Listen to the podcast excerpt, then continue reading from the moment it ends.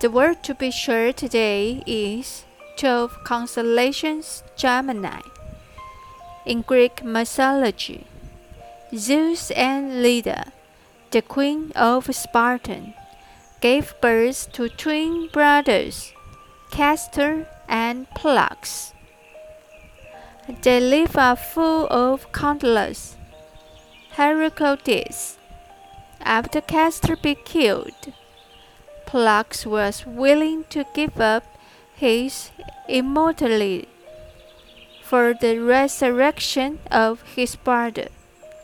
Zeus was moved by the brotherly affection and took them to the heaven, become Gemini. The work Gemini of 1305 porcelain is designed as a little angel with the oriental face, showing resourcefulness and carefulness on their face. The brothers hug tightly, symbolize a firm brotherhood.